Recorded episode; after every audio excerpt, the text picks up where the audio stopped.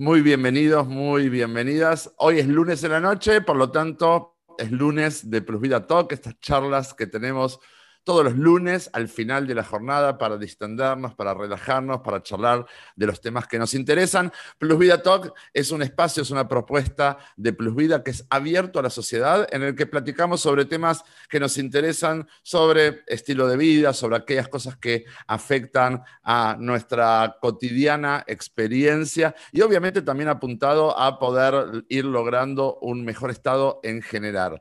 Eh, hoy vamos a tener un invitado muy especial tal como lo estuvimos difundiendo durante toda la semana, es eh, Godoy desde Guatemala. En un momentito lo voy a estar presentando. Y como siempre, recordándote que todos los programas de Plus Vida Talk, todas las grabaciones anteriores, ya son muchas, eh, y los audios, podemos encontrarlos con video en el canal de Plus Vida en YouTube y como audio solamente, sin el video, en la cuenta de Spotify, en la parte de podcast, ponemos Plus Vida Talk y ahí podemos encontrarlo. La última semana estuvimos charlando con la periodista Astrid Blanc acerca del peso de los medios de comunicación en nuestro peso y empezamos a charlar acerca eh, de cómo los los medios de comunicación son parte de un ambiente obesogénico. Vamos a volver a recordar qué es esto del ambiente obesogénico. Y la charla de hoy es como una continuidad. Si la vez pasada fue sobre los medios de comunicación, hoy va a ser sobre otro aspecto del ambiente que, tiene que ver con las ciudades en las que nosotros vivimos. La gran pregunta es, ¿cuidarme depende solamente de mí? Los esfuerzos contra la obesidad y las enfermedades no transmisibles por lo general se centraron en la modificación de conductas individuales, ¿no? las decisiones que cada uno debería tomar para mantener su estado de salud, como por ejemplo llevar una alimentación equilibrada o realizar actividad física. Sin embargo, cada vez más se reconoce la importancia que tiene el entorno y en el cual nosotros vivimos, es el entorno físico y el entorno alimentario en el cual nosotros vivimos nuestras vidas y vemos que en realidad es un entramado que no siempre es difícil, eh, no siempre es fácil, perdón, de separar. Eso es lo que técnicamente se conoce como un ambiente obesogénico, es un ambiente que contribuye al desarrollo de la obesidad y obstaculiza o desalienta las dos cosas, una alimentación saludable y la actividad física.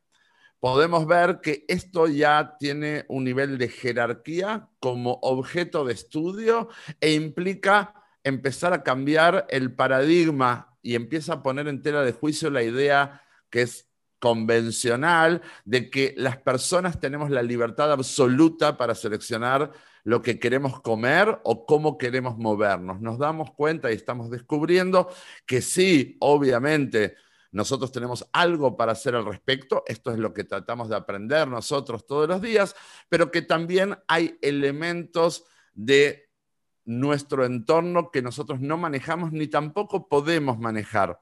La semana pasada, cuando hablábamos con Astrid, aprendimos sobre ello, hoy también seguiremos aprendiendo, pero también traemos un punto donde decíamos que hay cosas que no dependen de nosotros y que dependen más de los entes gubernamentales, que tienen que ver mucho con las legislaciones, que tienen que ver mucho con nuestros líderes, ¿no?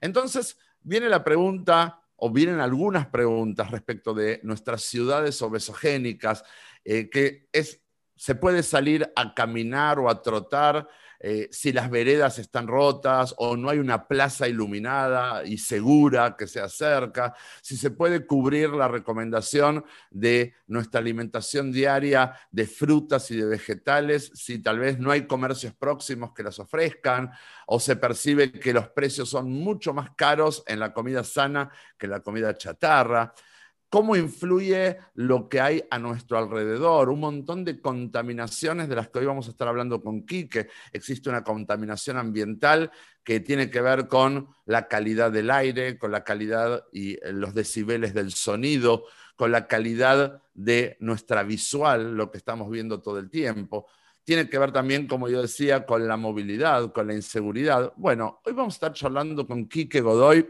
para quienes no viven en Guatemala, porque quienes viven en Guatemala lo conocen muy bien. Quique es un empresario, eh, es un consultor de políticas públicas, ha sido político, eh, es un, eh, ha sido dirigente deportivo, una persona muy, muy involucrada con la vida de la sociedad, que ha contribuido mucho con los años en proyectos muy, muy importantes, incluso desde su gestión como vicealcalde ya hace muchos años de la ciudad de Guatemala. Y creo que va a ser muy interesante poder charlar con él. Además, Quique es amigo mío en lo personal y es paciente de nuestro tratamiento. Ya hace algún tiempo eh, está en mantenimiento después de haber perdido todo su peso y también de eso vamos a estar charlando. Quique, muchas gracias por acompañarme esta noche en este Plus Vida Talk. Tenía muchas ganas de hacerlo y de poder compartir juntos. Eh, así que gracias por este ratito y de verdad, bueno, empezar a charlar de estos temas que sé que además también te apasionan, ¿no? No, al contrario, te agradezco, Marcelo, y me gusta también poder ser el entrevistado y no el entrevistador después de estar dos horas hace un rato en el programa de radio. Así que un honor, un gusto siempre, Marcelo. Eso, eso no lo dije. Además, es periodista, porque todos los días tiene su programa de radio, temas y debates en Radio Infinita en las tardes de, Guatemala. Todos los días desarrollando temas súper interesantes, por eso es tan conocido. Eh, pero bueno, vamos a hacer, no sé si vas a ser entrevistado directamente, la idea es que podamos ir piloteando juntos este programa. Eh, el objetivo para mí, Quique, es eh, con nuestra gente, la mayoría de nuestros pacientes no son políticos, aunque algunos sí lo son, algunos sí son legisladores, algunos de ellos sí dependen de ciertas políticas, tenemos ese privilegio también en Plus Vida, pero la mayoría no lo somos, ¿no? Entonces, para mí es importante poder saber que estas cosas existen, que uno tiene cosas para hacer al respecto, además de votar bien, ¿sí? Además de demandar de nuestros eh, este, políticos eh, el demandar este tipo de acciones, sí hay algo que uno puede hacer, no depende enteramente de mí, pero hay cosas que sí dependen de mí. Es casi como decir, si está lloviendo, yo poder tener mi sombría para poder cubrirme de la lluvia, ¿no? Entonces, incluso si la mayoría de nosotros vivimos en ciudades que nos engordan, ¿cómo hacemos para no engordar en ellas? ¿Cómo hacemos para llevar adelante un estilo de vida a pesar de ello? Que es algo que sí se puede lograr. Y eso es lo que aprendemos con nuestros pacientes todo el tiempo, ¿no? Ahora sí, Quique, eh, bienvenido. Contame un poco cómo es tu acercamiento al tema. Yo sé que en, eh, forma indirecta hablas de eh, un estilo de vida, no sé si alguna vez lo trataste como ciudad obesogénica, pero contanos un poco cómo te acercas a toda esta temática. Bueno, eh, de, verdad, la primero es justamente estando en, la municipalidad como concejal primero. parte de lo que me tocó a mí hacer en esa primera instancia era, uno, el plan estratégico de ciudad, que era en el año 2000, voltear a ver el año 2020. O sea, hace 20 años diseñamos la visión 2020, que tenía un doble sentido. La visión 2020 es la visión perfecta, pero la visión 2020 era visualizar 20 años adelante la ciudad, cómo debiera ser la ciudad. Y se partió en, en varios ejes o varios temas estratégicos, uno de los cuales es la movilidad. No el transporte, sino que la movilidad. Y parte del tema fue, hay una pirámide de cuál es el ideal de cómo debe moverse la gente en la ciudad. Y la pirámide de las ciudades estadounidenses está basada en moverte en carro particular, en el vehículo. Las ciudades europeas, y aquí tiene que ver con cuándo se diseñaron las ciudades, están basadas en moverte, en caminar, porque no habían automóviles en esa época y si mucho habían algunas eh, carretas aladas por bueyes o por caballos o una cosa por el estilo. Entonces, la lógica como empieza es que las ciudades americanas, y América me refiero a cualquier parte de América, no solo Estados Unidos, tenían dos tipos de modelos de desarrollo. Las ciudades más de Sudamérica, Buenos Aires es una de ellas, tienen un estilo de diseño más europeo, donde tienes aceras muy anchas, áreas peatonales, Florida y la Valle, un entrecruzamiento que es peatonal, eh, tienes eh, parques o plazas eh, o lugares que te permiten moverte de un lugar a otro de la ciudad a pie, porque se diseñan incluso en una época todavía histórica. Ciudad de Guatemala se crea formalmente el primero de enero de 1776. Obviamente, cuando se crea la Ciudad de Guatemala, quienes han estado en Ciudad de Guatemala es exactamente lo igual que Lima o que el Buenos Aires original o que algunas de las ciudades como Bogotá o Cartagena, que tienes calles y avenidas cuadriculadas, una cuadrícula la ciudad, y en algún lugar tienes una plaza alrededor de la plaza normalmente había el, ayuntamiento, estaba en el otro lugar la catedral de la Iglesia Católica y en el otro extremo estaba un mercado o algún área eh, de comercio. Esa plaza tradicional que en cualquier parte de América la encontrabas tenía esos cuatro aspectos. Pero lo, lo lógico de todo es que eso se repetía N veces en toda la ciudad todo tenía que dar a una distancia caminable. Las, eh, eh, eh, las áreas de mercado, el área para ir a lavar la ropa, porque no había agua en la casa, tenías que ir a unas pilas, a unas piletas cerca de ahí donde te podías ir a lavar la ropa, porque no había agua que llegara a tu, a tu, casa. Entonces la ciudad era una, una traza de seis a ocho calles que se repetía una, dos, tres, cinco, diez, veinte veces a lo largo de la ciudad. Y eso lo que te hacía es que es una ciudad de barrios, de barrio pequeño. Y ese pequeño barrio, no el barrio de la Boca, porque por eso no podías caminar, pero por cualquier otro barrio más agradable, donde fuera más seguro caminar, es un tema de fútbol ahí con, con, Marcelo. Eh, la lógica era esa, que todo lo debieras poder hacer a una distancia caminable.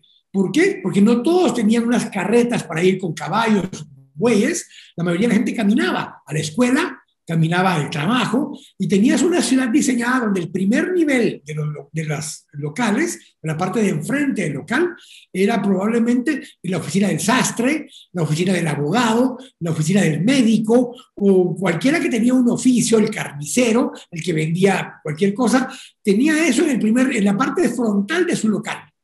Hacia adentro eran las casas de patio que se llamaban en aquella época, entraba hacia adentro, habían habitaciones y en medio todavía había otro patio que era, por eso llamaban casa de patio, y esa era la tradicional, son, colonias, son casas de la época colonial en Ciudad de México, en Guatemala, en El Salvador, en Cartagena, en Buenos Aires, era muy similar, muy similar el concepto.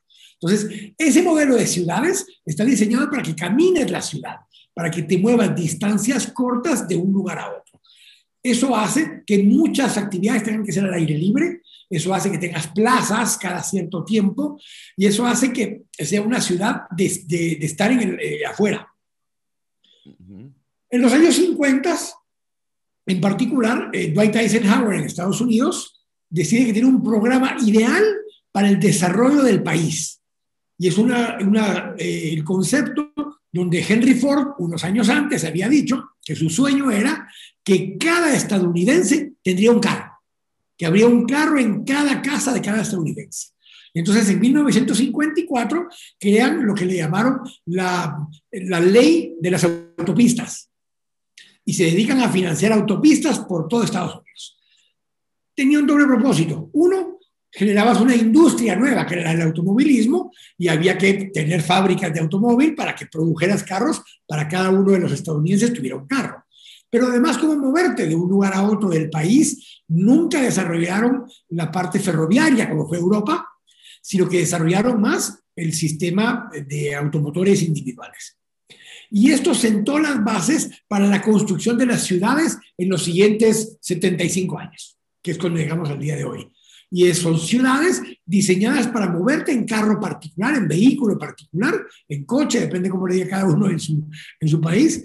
Y esas ciudades eh, se volvieron cada vez de distancias más largas, pasaste de ciudades compactas, caminables, de usos mixtos, donde tenías todas estas cosas que acabo de explicar, a tener ciudades donde el trabajo se quedó en el centro de la ciudad y la vivienda, especialmente cierto nivel económico para arriba, se pasó a las afueras de la ciudad, al suburbio. Al suburbio. Y para ir del suburbio al trabajo, no tenías otra opción que ir en carro. Alguno que otro se iba en tren, pero la mayoría se iba en carro. Esto lo que te hace es que te empieza a generar un tipo de ciudad eh, muy poco saludable, una ciudad donde estás mucho tiempo subido entre vehículos, ya sea vehículo particular o transporte público, para moverte de un lugar a otro. Muy a diferencia de cómo se diseñaron esas ciudades europeas donde incluso las calles son angostas porque no fueron diseñadas originalmente ni Roma, ni París, ni la Madrid original, eh, no fueron diseñadas originalmente para el movimiento en vehículo particular, fueron diseñadas para que caminaras la ciudad y por eso muchos de América Latina, muchos en Guatemala, en Centroamérica, cuando estamos en nuestras ciudades, andamos en carro todo el día. Pero cuando viajamos a Buenos Aires, a Madrid, a Roma, incluso a Nueva York, no alquilamos carro, nos vamos y caminamos la ciudad porque lo podemos hacer. Y eso te lleva a la otra parte, a la parte de la seguridad, que se siente uno mucho más seguro en esas ciudades, pero es una paradoja. Estás más seguro porque hay más gente caminando en la calle. El, el, hecho de que más gente pueda caminar, porque las cosas son más cercanas, la multitud hace sentir que la ciudad es más segura. Cuando te sentís más seguro, te das el lujo de ir y caminar por todas las calles de Madrid sin tener temor de que te va a pasar algo, porque hay mucha más gente alrededor. ¿sí? Hay una segunda cosa que tiene que ver con diseño urbano, y es que en esas ciudades, la mayoría de ellas siguieron el modelo que tenían cuando la colonia española construía las ciudades, que tienes en la parte de abajo, cuando ya hay edificios de dos, tres, cuatro niveles, en la parte de abajo está la parte comercial y en el segundo, tercero o cuarto nivel hay vivienda. Y entonces la gente vive en la parte de arriba, pero en el primer nivel hay tiendas con escaparate, con vidrio, y eso es lo que permite es la segunda cosa del tema de seguridad. Ojos en la calle. Si la gente en primer nivel está en un café, está en un restaurante, está en un mercado, está viendo lo que pasa en la calle. Si vos en primer nivel pones un muro para proteger tu casa de lo que pueda pasar en la calle, nadie está viendo la calle.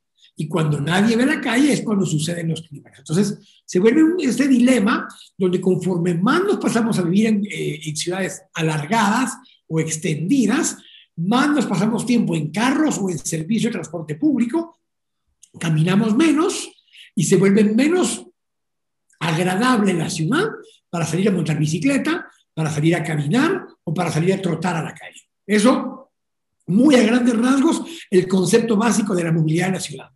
Muy bien, es, e, e, interesantísimo, la verdad que es buenísimo, porque nos permite ver cómo ha sido un poco el desarrollo, porque a esto hay que sumarle también la, explosión demográfica en las ciudades, ¿no? O sea, toda la población saliendo eh, del campo, de, las zonas más eh, suburbanas, hacia acercarse lo más posible al trabajo, y aún así todavía viajamos bastante hasta, hasta nuestras empresas o hacia nuestros negocios o hacia nuestros lugares de, desempeño laboral, eh, y hace una combinación muy interesante. Lo de la paradoja de seguridad y gente en la calle es algo que te deja pensando, ¿no? Entonces, ¿por dónde uno empieza? Empieza tratando de, generar ciudades más seguras eh, para que la gente salga a la calle y con eso generar más seguridad, o bueno, de quién depende primero, ¿no? Pero lo que contaste tiene bastante lógica. Eh, dentro de Latinoamérica, eh, en cada uno de nuestros países, aun cuando todavía pensemos que nuestros países son de los más inseguros en Latinoamérica, podemos ver que hay áreas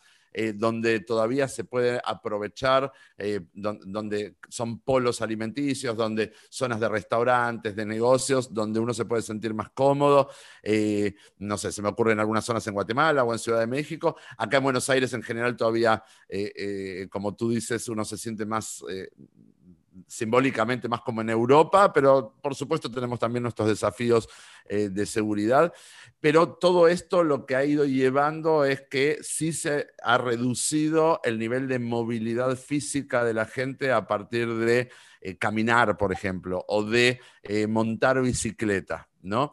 y ustedes esto como investigadores lo han encontrado como una de las causas del estado de salud de la población, lo ven eh, solamente a nivel de estado general, de que es estímulo para el negocio, para el comercio, el tema de la seguridad, o se dan cuenta que esto impacta en la calidad de salud física y psíquica de la gente. Eh, es, es general, es integral, como lo acabas de decir ahora, porque eh, parte de lo que te sucede es que la ciudad en sí, el, el Objetivo de Desarrollo Sostenible 11, de las Naciones Unidas habla de ciudades sostenibles, pero cuando vas viendo y desmenuzas lo que plantean como ciudad sostenible, una ciudad sostenible es una ciudad saludable también, es una ciudad segura, es una ciudad que genera comunidades o genera barrio. Entonces vos diciendo que no todos hemos sido necesariamente o político o un concejal o alcalde o algo así, pero volver al barrio.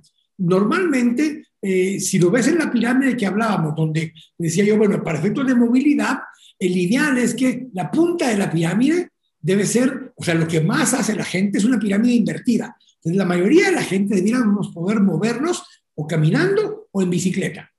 Hmm. La segunda parte tiene que ver con que si no te puedes mover caminando o en bicicleta, te puedas mover en transporte público. Y en última instancia, en todo caso, te mueves ya en un vehículo particular. Bueno, Pensarlo igual desde el punto de vista del barrio. Si en tu barrio en el barrio en general hay más cosas a unos 2, 3 kilómetros a la redonda que los puedas hacer caminando, es más probable que si vas a ir a comprar pan, en Ciudad de Guatemala, vos has estado acá en lugares como en los barrios, suburbios cerrados, con condominio cerrado, quieres ir a comprar una gaseosa, o te subís a un carro o no, no puedes llegar.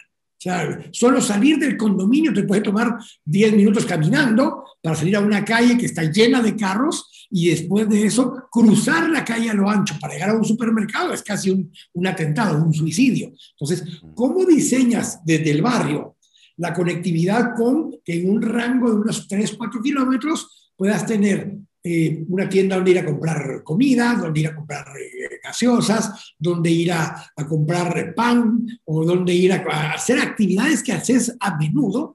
Cuando lo diseñas así, te permite que muchas de esas cosas, sin pensarlo, salgas y camines para hacerlo.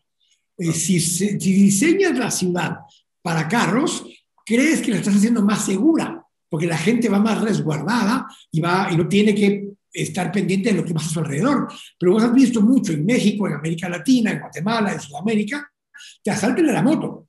Claro. Puedes ir en tu carro y te sentís que vas seguro, pero te acerca el, el muchacho en la moto, te toca la ventana y te dice, dame el celular, dame tu billetera, dame tus cosas. Entonces, el concepto de que el barrio es más seguro, lo empiezas a vivir si logras ir transmitiendo que la gente pueda ir caminando a las actividades que hace a diario, ir al gimnasio, ir eh, hacen mucha broma, nosotros parte de los negocios que, que tenemos son gimnasios, el Delfines, y se hace mucho la broma entre los que tenemos gimnasios, que te montas en un carro una hora para llegar al gimnasio, para montarte en una bicicleta estacionaria y ver por una pantalla dónde vas a ir a pasear. Y te digo, eh, es artificial. Y te montas en una, banda, en una banda para correr eh, adentro de un gimnasio. Y te pone una pantalla que te va enseñando bosques y lugares preciosos y demás.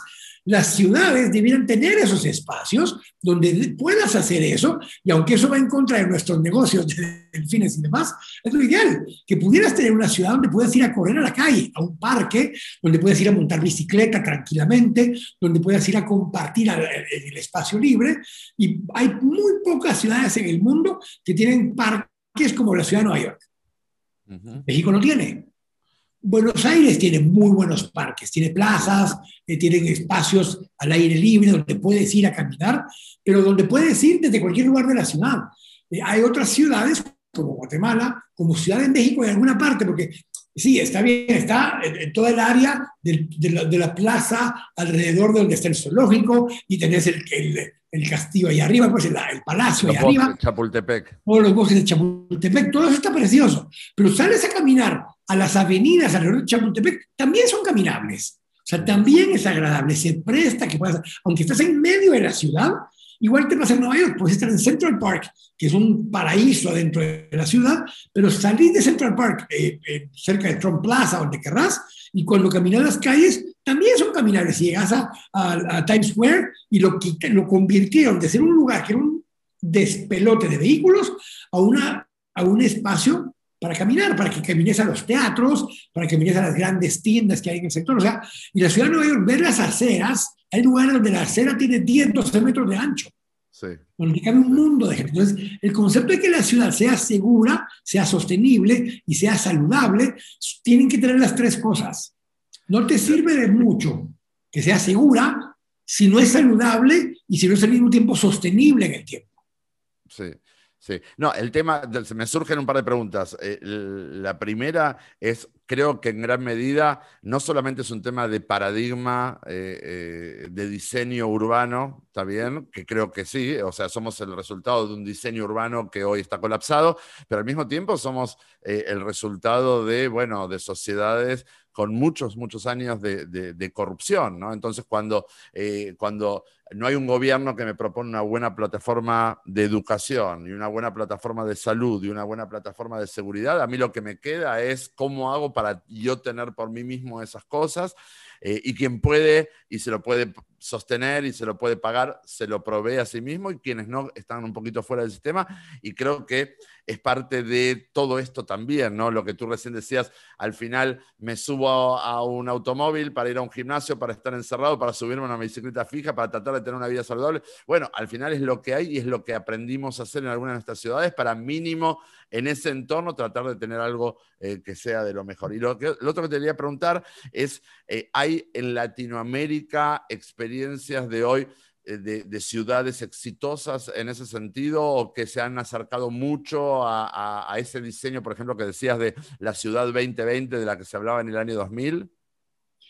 Mira, eh, Bogotá esta es la ciudad que más se ha acercado en algunos aspectos por una serie de características de varios de sus alcaldes eh, al principio de este siglo. Antanas Mocus y, y quien ahora últimamente estaba nuevamente, Peñalosa, ellos al final del siglo XX, principio del siglo XXI, eh, especialmente Antanas Mocus. Antanas Mocus es curioso que es un matemático. Él no era político, era un matemático y daba clases en la universidad de filosofía y de lógica. Y él pronto llega a ser alcalde de, Bogotá y plantea, eh, ya Bogotá traía una condición anterior, tenía, allá le llamaban ciclorrutas, eran muchas vías para montar bicicleta, Colombia es famoso por los ciclistas a nivel mundial y demás, Tenían una red de más de 100 kilómetros por los cuales te podías mover de cualquier parte de Bogotá a cualquier otro lado de Bogotá en bicicleta. Eh, no tenías que subirte a un vehículo, eran carriles protegidos para montar bicicleta y moverte de un lugar a otro. Él en esa época genera una cosa que acá copiamos, después nosotros usamos mucho del modelo de Bogotá para algunas cosas. Él crea lo que allá en Bogotá se llamaba la ciclovía, que es distinto a la ciclorruta. Hoy las ciclovías en casi toda América Latina es el carril de bicis. ¿Sí? Pero en Bogotá, cuando ellos crear el concepto de ciclovía, es lo que en Guatemala, que vos viviste en Guatemala, le llamamos pasos y pedales. Es volver ciertas avenidas principales de la ciudad los días domingo en áreas peatonales recreativas y deportivas.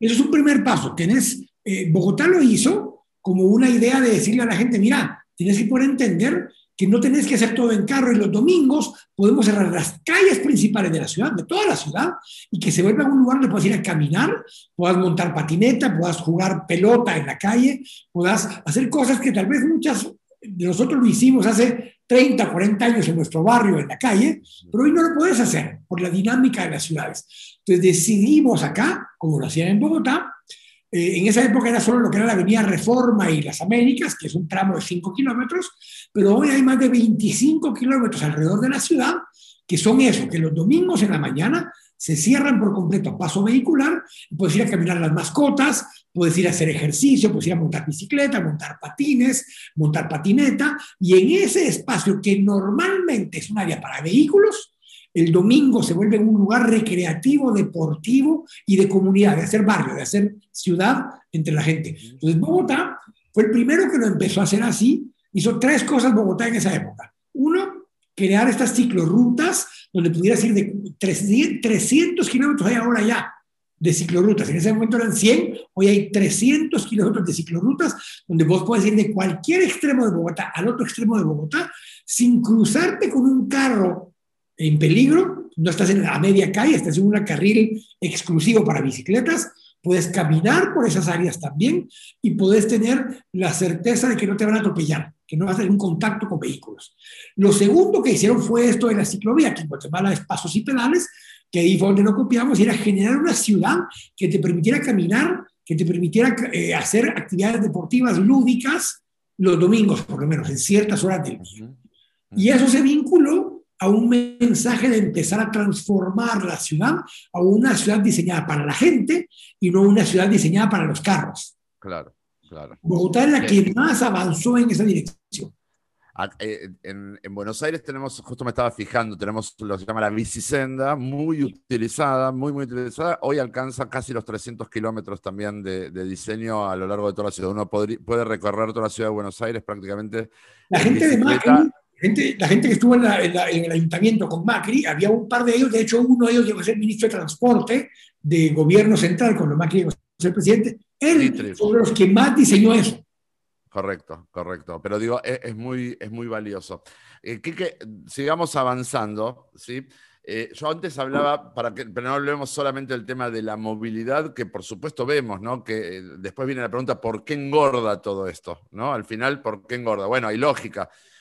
En general, engordamos, siempre yo digo, comemos mucho más eh, de lo que necesitamos comer y de no, no, no es la mejor calidad. Además, no solo que comemos mucho, sino además que comemos mal y además nos movemos mucho menos de lo que nos deberíamos mover. Y esta es una de las razones. Y cuando hablamos de un ambiente obesogénico o ciudades obesogénicas, yo antes mencionaba rápidamente y al pasar ciertos temas que contaminan, que nos enferman, que nos intoxican, ¿no? Hablábamos de la calidad del aire, de la calidad del sonido, de la calidad eh, de lo visual. Si a eso le sumamos obviamente el tema de la movilidad, la cantidad de tiempo que eh, yo estoy eh, adentro de, mi vehículo y además le sumo la tensión que significa la inseguridad, es un combo eh, bastante complicado, ¿no? Entonces te quería preguntar, a vos que te ha tocado estar en la gestión pública desde adentro y entiendo que hoy desde la consultoría externa trabajás todavía, incluso promoviendo jóvenes que se preocupen por estas cosas, cosa que me parece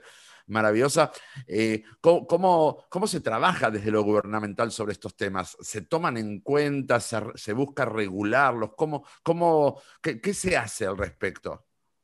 Es un poco regresando al tema de barrios. Eh, lo que hicimos en esa época también fue crear lo que llamábamos un comité de barrio, eh, pero que estuviera articulado, que fuera legalmente reconocido por el municipio.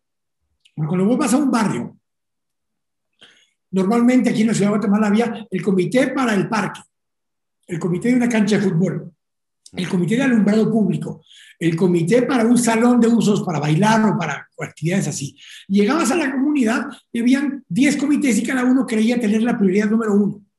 Entonces les hablábamos y decían, mira, organicémonos, hagan un solo comité, eh, el comité único del barrio, hagan un solo comité pongámonos de acuerdo, ¿cuál es la prioridad del barrio? Te decían, no, el problema son los chicos, pero ahí vivían tres, cuatro familias donde ya solo habían adultos, adultos mayores, y su prioridad era otra, distinta. Entonces tenías que ir encontrando cosas que en la plaza del, del barrio, en el parque del barrio, encontrarás cosas que pues, ayudaban a esto. Entonces el tema de contaminación ambiental, del aire y demás, tiene que ver con dos cosas básicamente. Una, el número de vehículos que circulan en la ciudad. O sea, regresa esa movilidad otra vez. Pero la gente me dice, mira, es que la contaminación hace la industria. No, ciudades como Guatemala, el 70% de la contaminación en la ciudad viene de los carros particulares. Curiosamente, con Alejandro Viguria, que es un arquitecto con el que, que, ve mucho esto, ya él tiene estaciones para medir la contaminación en toda la ciudad. Justo para la época de pandemia, que estaban los encierros, hicimos un análisis y vimos que un mes después de que habían empezado los encierros en Guatemala, el nivel de contaminación estaba en niveles que no había estado en 40 años. Increíble, increíble. Simplemente porque no había carros en la calle. El medio ambiente lo, hemos visto en, muchos, en muchas áreas, el medio ambiente lo agradeció, han habido especies animales que han regresado a sus hábitats, ¿no? Se hablaba de los ríos de Venecia, eh, se hablaba de, animales salvajes eh, que, estaban en los bosques de alrededor de las ciudades, eh, eso ha sido casi como uno, conmovedor, ¿no? ha sido muy interesante. Y, y, empezabas a escuchar aves, pájaros en la ciudad que antes no los oías. No es porque no estuvieran, muy probablemente estaban ahí, pero viene la otra contaminación que vos decías, la del ruido. Porque los, las aves estaban en esos bosques urbanos que están por allí, pero no los escuchabas nunca porque el tráfico, el claxon, las bocinas, la gente gritando, todo esto no te dejaba oír la naturaleza que hay en el sector. Cuando se paran las ciudades alrededor del mundo y salías a escuchar eso, te dabas cuenta que había, había mucha más vida ahí de la que muchos nos dábamos cuenta y que estaba ahí todo el tiempo, pero que por nuestra misma dinámica nos escucha. Y ahí te regreso a un tema que me preguntabas antes. Y yo te decía, mira, te subiste en un carro para ir a la, al gimnasio y hacer una bicicleta estacionaria. Pero me decías, bueno, ¿y qué pasa si la calle no te deja hacerlo? Si, si la ciudad no está diseñada para que salgas a correr, o si llegas tarde en la noche a tu casa y no te atreves a salir a correr a la, noche a la calle, ¿cómo haces para hacer ejercicio en tu casa?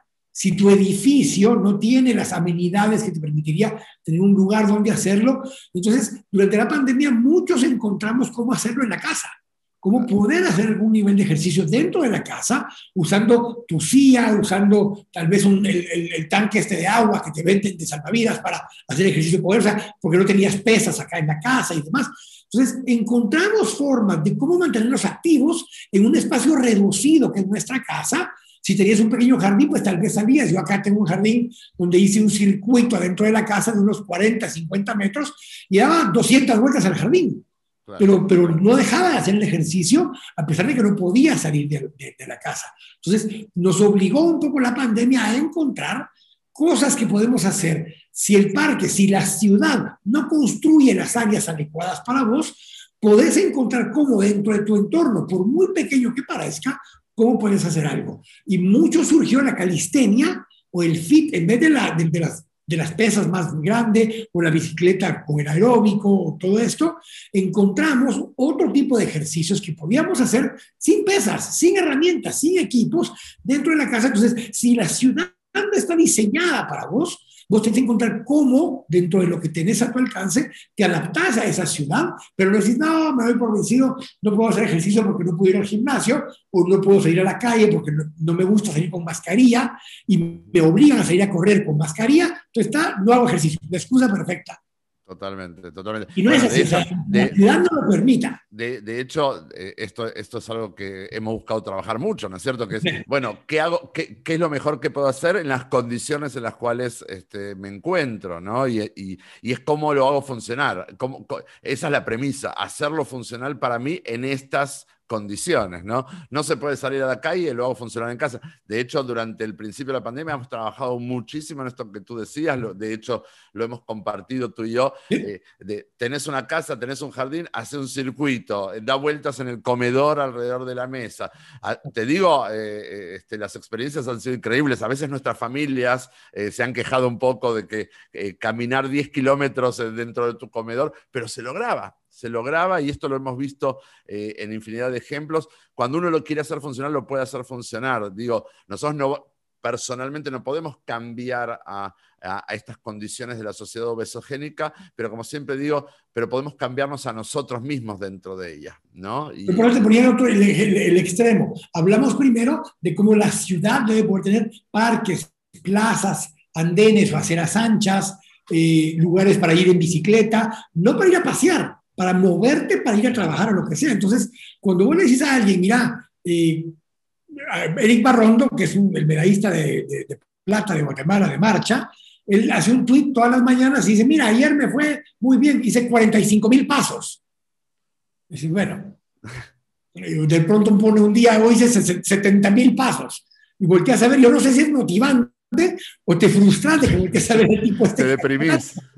Claro, te deprimís diciendo, yo voy a esperar llegar a los 10 mil, este tipo habla de 30 mil, 50 mil pasos, pero eh, el ejemplo ese es que no todo lo que hacemos de movilidad es ejercicio per se, pero nos hace que no estemos eh, en, una condición de... De sedentarismo. sedentarismo. Entonces, cuando ya lo ves así, mucho de lo que te acabo de explicar de la ciudad diseñada para esto es, y ojo, yo vivo fuera del área esa central, pero yo llevo mi vehículo en la mañana a la oficina y todo el resto del día no uso el vehículo. Mis reuniones que están a uno o dos kilómetros a distancia, camino. Camino a llegar a ellas. Eh, me muevo en todo lo que es aquí en Guatemala, en la zona 10, en zona 9, eh, a salones de hoteles o salones de, de, reuniones o edificios en el área que tengo que ir a visitar a alguien, camino y me muevo en el área. Más allá de poder hacer mi media hora, 45 minutos, una hora de ejercicio formal, haces muchas otras más actividades moviéndote en el área. Entonces, el concepto de que la ciudad perfecta para eso, que vos me preguntabas, y la de las mejores que hay en, en, América Latina, Bogotá, Buenos Aires mejoró sustancialmente con las ciclorrutas o ciclovías que construyeron también, con plazas, andenes y demás. Y tenés una o dos ciudades más que lo han hecho en América Latina. México ha hecho un gran esfuerzo, está trabajando muchísimo desde hace tres o cuatro gobiernos de la Ciudad de México han venido trabajando mucho en este tipo de actividades, tienen ciclorrutas también ya mucho por toda la, por toda la ciudad, tienen sistemas de, bicicletas compartidas, para que si no tenés tu bicicleta te montas en una y con eso te mueves de un lugar a otro. Entonces, varias ciudades de América Latina sí lo han hecho, pero es difícil porque las ciudades están construidas para el tipo que está en carro. Yo acá tuve una discusión hace justamente 20 años con varios comerciantes grandes de la ciudad que a lo largo de lo que sacan en Guatemala la sexta y la séptima avenida, ellos están acostumbrados a que la acera era el parqueo de sus locales. O sea, se, comieron la acera y te parqueabas de frente, en frente de cada local. Y, y, esa fue la otra cosa que importamos de Bogotá, un tema que le llaman ellos volardos, que es una estructura de concreto de 50 centímetros de alto, que las fuimos colocando a lo largo de esas avenidas, haciendo imposible que un carro se subiera a la banqueta o a la acera.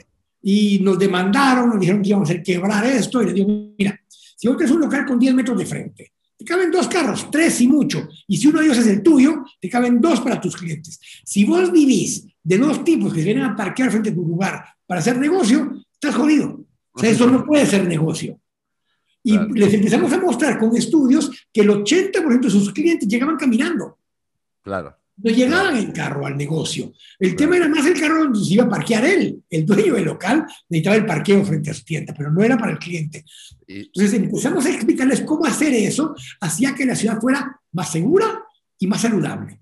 Más segura porque les hicimos videos donde la gente que iba caminando por la acera tenía que bajarse a la calle cuando llegaban los parqueos de ellos porque estaba ocupado el, lugar de la acera por los carros, que sería inseguro que podían atropellar o cualquier cosa. Entonces, el concepto era mostrarles que se volvía más segura la ciudad para ellos mismos y se volvía más saludable la ciudad porque te permitía caminar por los barrios de la ciudad. Entonces, toda esta dinámica es empezar con tu, lo que está en tu entorno, tu barrio, tu, primero tu hogar, tu casa, hacerla más accesible, saludable, pero además te mandé una imagen el otro día donde hablaba de una tienda y, decían, bueno, esta es una tienda diseñada para que no engordes. Y las donas estaban en último en aquel, en el lugar más alejado posible, y estaban todas las frutas y, y verduras y cosas saludables en el mostrador. Hasta eso, si vos vas enseñando un poco a esto, la gente en su casa, cuando tiene la cocina, cuando abre la refri, si lo primero que ves son cosas saludables, aunque hay algunas cosas que alguien más de la casa o vos de vez en cuando comes, si no están enfrente, ya eso es un diseño saludable. si el negocio de comida, cuando entras, lo primero que ves son cosas saludables, ya eso es una, una ciudad más diseñada para lo saludable. Entonces, es un poco cultural de sociedad ir cambiando algunos de esos aspectos.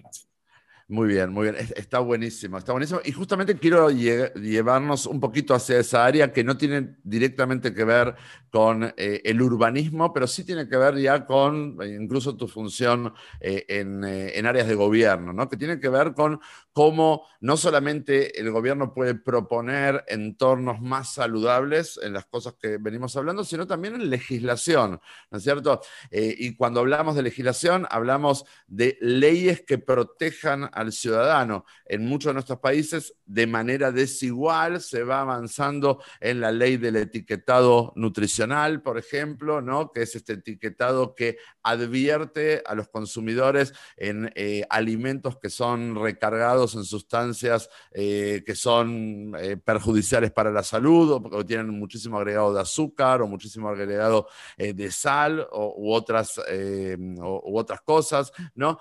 vemos que también se avanza en la ley de eh, la talla, ¿no es cierto? Esto de demandar de la industria de la moda eh, que haya tallas eh, este, disponibles para todo el mundo, para no caer en una situación de discriminación, para no caer en modelos de belleza inaccesibles y enfermizos, ¿no es cierto? Que al final lo padecemos todo, principalmente nuestros chicos, nuestros jóvenes, que terminan cayendo en desórdenes alimenticios porque no caben en la talla cero, ¿no? Que es algo irreal. Digo, tiene que ver mucho con la necesidad del público, pero con una legislación pública.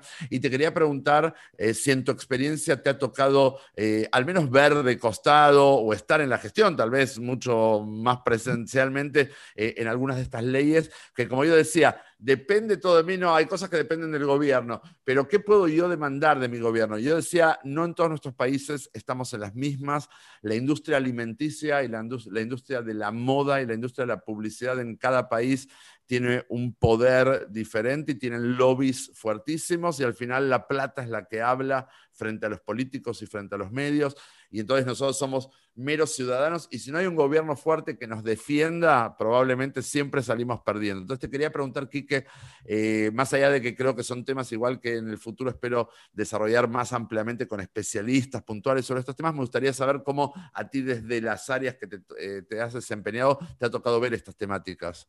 Bueno, ahí tienes un diputado en el público que nos puede ayudar después con el tema también, que, que le ha tocado ver esos temas, pero, pero mira, dos cosas. A nivel municipal, sí se hizo, pero lo hicimos de una forma distinta. Un poco por la incidencia que hay en Guatemala de, que la legislación municipal no sea impositiva, sino que genere incentivos. Entonces, ¿qué hicimos? Hay cosas en el edificio que permiten que sea más saludable o más sano el edificio en la calidad del aire, en la calidad del ambiente dentro del edificio o incluso en que tenga áreas deportivas o recreativas. Entonces, lo que hicimos mucho en las normativas municipales, no poner prohibiciones, sino que poner incentivos. Porque vos sabes que en el mercado el tema es, bueno, si vos quieres hacer algo, te doy un incentivo para que lo hagas. Entonces, primero, se restringieron las alturas de los edificios y el tipo de uso que podía hacer un edificio. Entonces, ya tenías vos control como gobierno de lo que podía o no hacerse en el edificio. Entonces pusimos los incentivos. Vos querés tener un nivel más de construcción en tu edificio, hace tres cosas. Uno, reciclar el agua que usas dentro del edificio. Dos, poner mecanismos de filtros para que la calidad del aire dentro del edificio sea de mejor calidad. Y tres, poner áreas verdes dentro de tu edificio para que eso permita que haya lugares donde hacer recreación dentro del edificio. Si pones esas tres cosas más poner vidrio en el primer nivel para tener ojos en la calle, que te lo dije al inicio, si pones esas cuatro cosas, puedes ganar hasta uno o dos niveles más de construcción en tu edificio. En una ciudad como Guatemala, eso puede implicar uno o dos millones de dólares de más construcción dentro del edificio. Entonces, en vez de prohibir que ciertas cosas no las hagan, pusimos incentivos para que económicamente a vos te convenga hacer ciertas cosas y las haces eh, con mayor gusto y con un mayor deseo y las mantenés porque te da beneficios en el largo plazo. La otra parte tiene que ver con legislación sí hay del Congreso de la República, que tiene que ver con áreas libres de humo, para que no pueda la gente fumar en ciertos ambientes. Eso se aprobó en Guatemala en el año 98, 99 por ahí, se volvió a ratificar en el 2003, y eso hace que protege uno al empleado porque vos puedes decir, bueno, si yo quiero fumar es mi problema, sí, pero si vas a un restaurante, vas a un bar, vas a cualquier lugar donde hay gente que te tiene que atender y vos estás fumando, estás obligando que esa persona fume. Entonces hicieron normativas en esa época vinculadas a ese tema, a que se restringiera el poder fumar en espacios donde le podía molestar, ya sea por salud o por incomodidad, a otras personas en tu entorno. Y lo mismo se ha venido haciendo con otros temas parecidos, que puede ir desde la conducción, que no puedes manejar bajo, bajo algunos estupefacientes o bajo alcohol, no porque te quieran proteger a vos, están protegiendo a quien puedas hacerle daño si vas manejando con esas condiciones. Entonces, lo mismo empezaron. En América Latina esto no ha sucedido, pero en la ciudad de Nueva York, muchos alcaldes, en París, en algunas ciudades alrededor del mundo, ya han puesto restricciones del tamaño de las gaseosas. O sea, ya son gaseosas con menor tamaño, los jumbo, jumbo, jumbo, jumbo, eh, Coca-Cola y demás. Hay ciertas ciudades que no las permiten. ¿Por qué? No es tanto solo porque a vos te puede afectar. Es que si a vos te afecta, afecta el sistema de salud pública de la ciudad y a la ciudad le toca pagar el día de mañana por atenderte a vos. Si vos quieres pegarte un tiro es una cosa, pero si quieres provocarte un daño que requiere hospitalización tuya el día de mañana y te tenemos que atender todos los demás porque vos no tenés plata para atenderte, se vuelve un problema de bien común. Entonces, y el problema se vuelve un problema de salud pública más que un problema solo de tu salud en particular. Ahí estamos, ahí estamos. Decía totalmente de acuerdo, porque justamente cuando el gobierno atiende esto, tiene que ver con la protección del ciudadano, pero principalmente también de la protección del bien común. Entonces, cuando un problema se, se convierte en un problema de salud pública, eh, aparece con mucha más fuerza el gobierno actuando como... Bueno, lo viste con la pandemia. Lo viste con la pandemia justo ahora. Uh estamos, nos quedan unos minutos eh, y, la verdad que es, muy interesante poder aprender junto a ti. Yo decía recién, ¿depende solo de uno? No, bueno, vemos que hay cosas que no dependen de uno eh, pero el desafío es aprender a cuidarse en un entorno eh, que no enteramente depende de uno, ¿no? Al final es así, las decisiones últimas este, son propias, como Kike recién decía, bueno, si no hay espacios donde moverme, busco generar espacios en los cuales moverme. uno llega a un edificio, uno es el que puede decidir subir por el elevador o subir por las escaleras, ¿no? este, uno llega a un centro comercial, uno puede decidir estacionarse dentro del centro comercial, este, me refiero a la puerta o un poco más alejado. Digo, ahí es donde uno va aprendiendo a protegerse y a generar conductas de autocuidado. Hay algunas preguntas eh, bueno, que creo que tú ya las has ido respondiendo, cosas que la gente nos fue preguntando cuando contábamos que te íbamos a tener. Eh, ya contabas que, bueno, no se busca tanto sancionar a, las instituciones, sino estimular a las instituciones que generan eh, mayor posibilidad de una vida saludable. te quería preguntar, eh, o alguien preguntó, ¿cuáles son las instituciones que eh, deben velar por estos temas en Guatemala?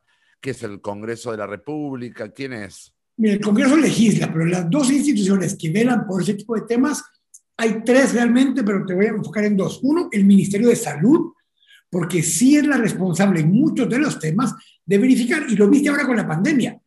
viene el Ministerio de Salud y te manda a cerrar un negocio. No lo cierra porque el negocio per se sea bueno o malo, lo cierra porque ponías en riesgo a la gente si llegaba a ese negocio. Entonces, la pandemia lo que vino fue a visibilizar más ciertos poderes que tienen los ministerios de salud del mundo que las han usado poco.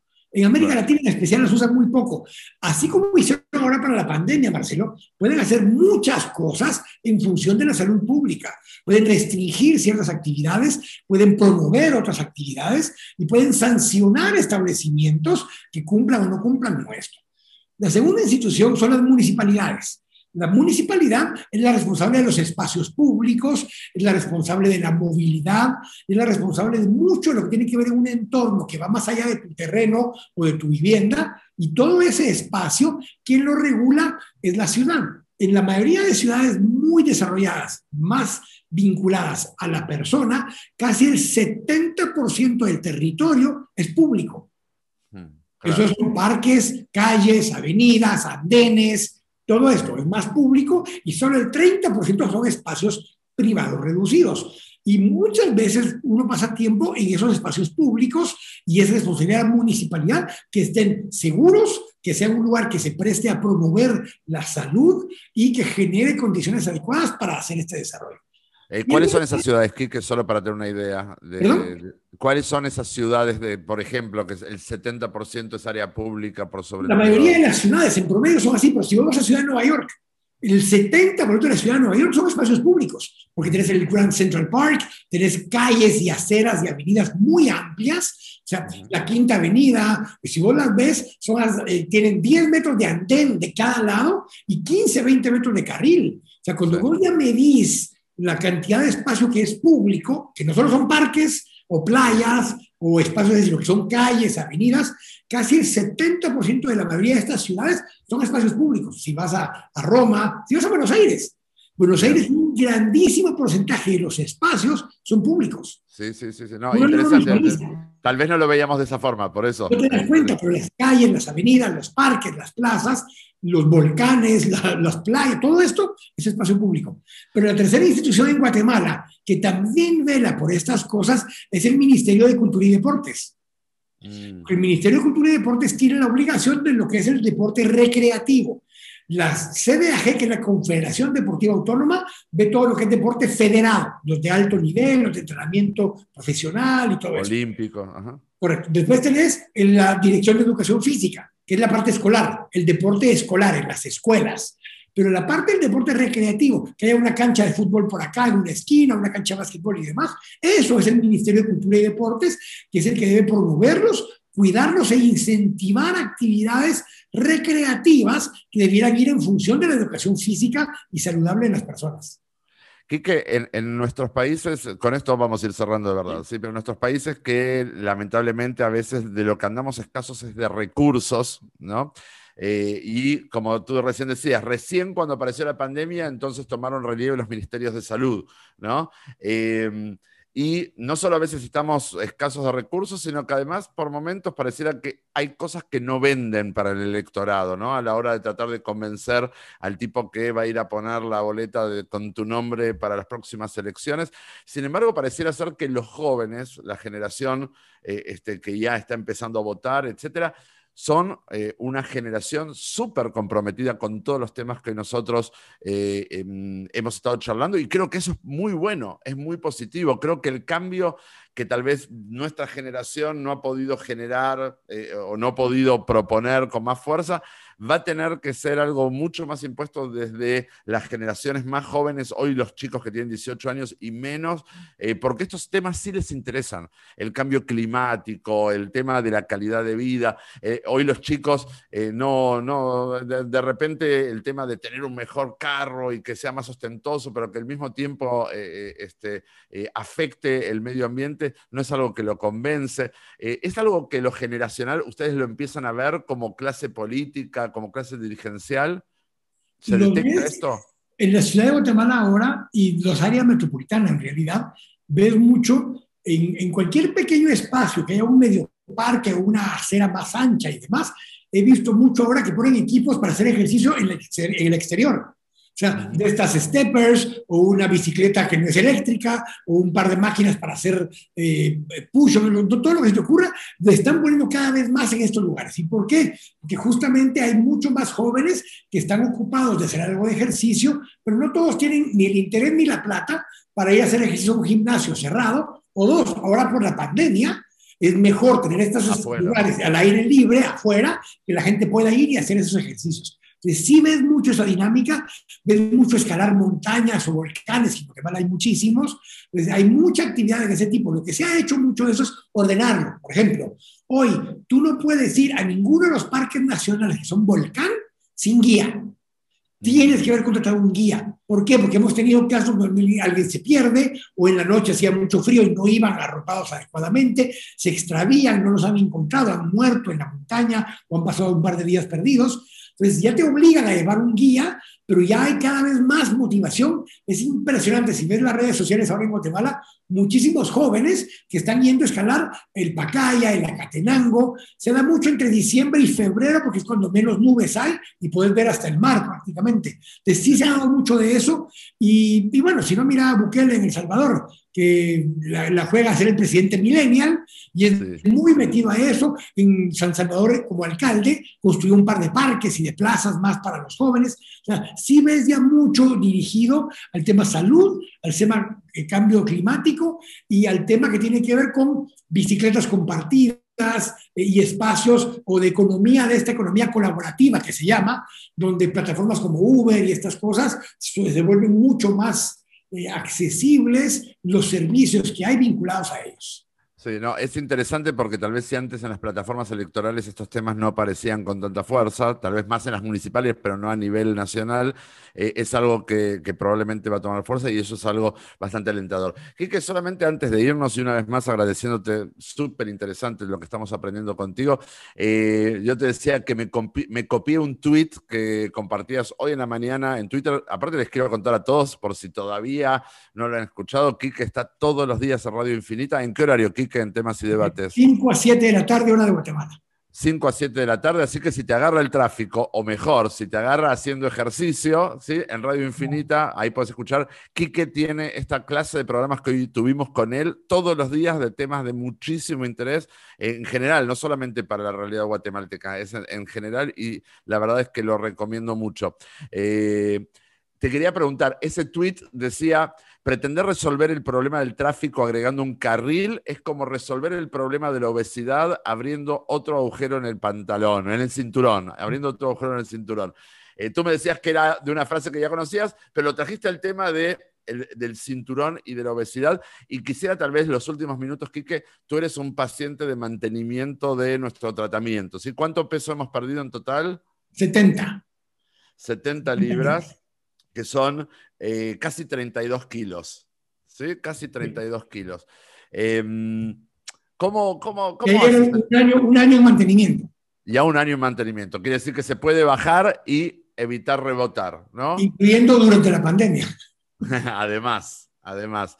Eh, Y te quería preguntar esto, bueno, esta lógica, en ese tweet se te juntaban los dos mundos, ¿no? ¿No? Por un lado el tema del urbanismo, por otro lado el tema de que te tocó atender el tema de tu peso y me gustaría tal vez que eh, me hagas una pequeña exégesis de, cómo entendés la temática. Y es, un poco mezclado, a ver, justo. Eh, cuando estaba engordando y que cada vez me ponía un poco más gordo y era cómo resuelvo, porque el, problema es que compro ropa y me queda ajustada, te sentís incómodo, entonces empecé a comprar no solo cinturones más, sino que pantalones con resorte pantalones que se estiran, entonces cuando de repente subía un poco de peso, pues no tenía que cambiar de ropa, solo daba un poco de sí el pantalón porque tenía resortes, y cuando bajaba un poco, pues se ajustaba otra vez y me sentía cómodo. Entonces el tema del carril extra y del agujero extra no resuelves el problema, solo te sentís más cómodo. Y sentirte más cómodo no resuelve el problema de fondo, solo deja de molestarte. Y si te siguiera molestando, de pronto harías algo al respecto. Pero como en teoría lo resolviste porque te pusiste más cómodo, agregaste un carril y por unos años tus votantes no te van a alegar más porque el carril está. Pero como decía eh, Kevin Costner en esta eh, serie, en esta película que, donde él está soñando con los jugadores de los Black Sox de 1918 y esta voz le dice, si lo construyes vendrán, si lo construyes vendrán. Bueno, si construyes un carril, vendrán los carros. Y si construyes un agujero más en el, en el cincho, el cinturón, vendrán las libras porque le diste espacio para la comunidad y es un poco eso. Lo que haces al hacer un paso a desnivel, lo que haces al construir un carril extra o lo que haces al agregar un agujero más a tu cinturón, no es resolver el problema, es darte comodidad a la realidad que estás viviendo. Magnífico. Mejor forma imposible. Quique, muchísimas gracias. Espero tenerte pronto eh, para el desarrollo de alguna otra temática, eh, pero ya de por sí, súper interesante. Y eh, bueno, te agradezco mucho la confianza y, y, la amistad de tantos años. ¿eh? No, al contrario, a vos y a todo tu equipo, eh, no solo en ayudar a la, en la, hora de estar bajando el peso, sino que el acompañamiento, incluso en época de pandemia que no nos podíamos ni ver físicamente y demás, el seguimiento, el acompañamiento, el apoyo, eh, impresionante y, y, pues gracias a Dios también mucha gente que o me vio a mí, porque como decís vos, muy público, y que se ha acercado y ha agarrado el, el, el servicio, así que encantado también de poder funcionar como embajador de Plus Vida. Gracias a vos y a todo el equipo.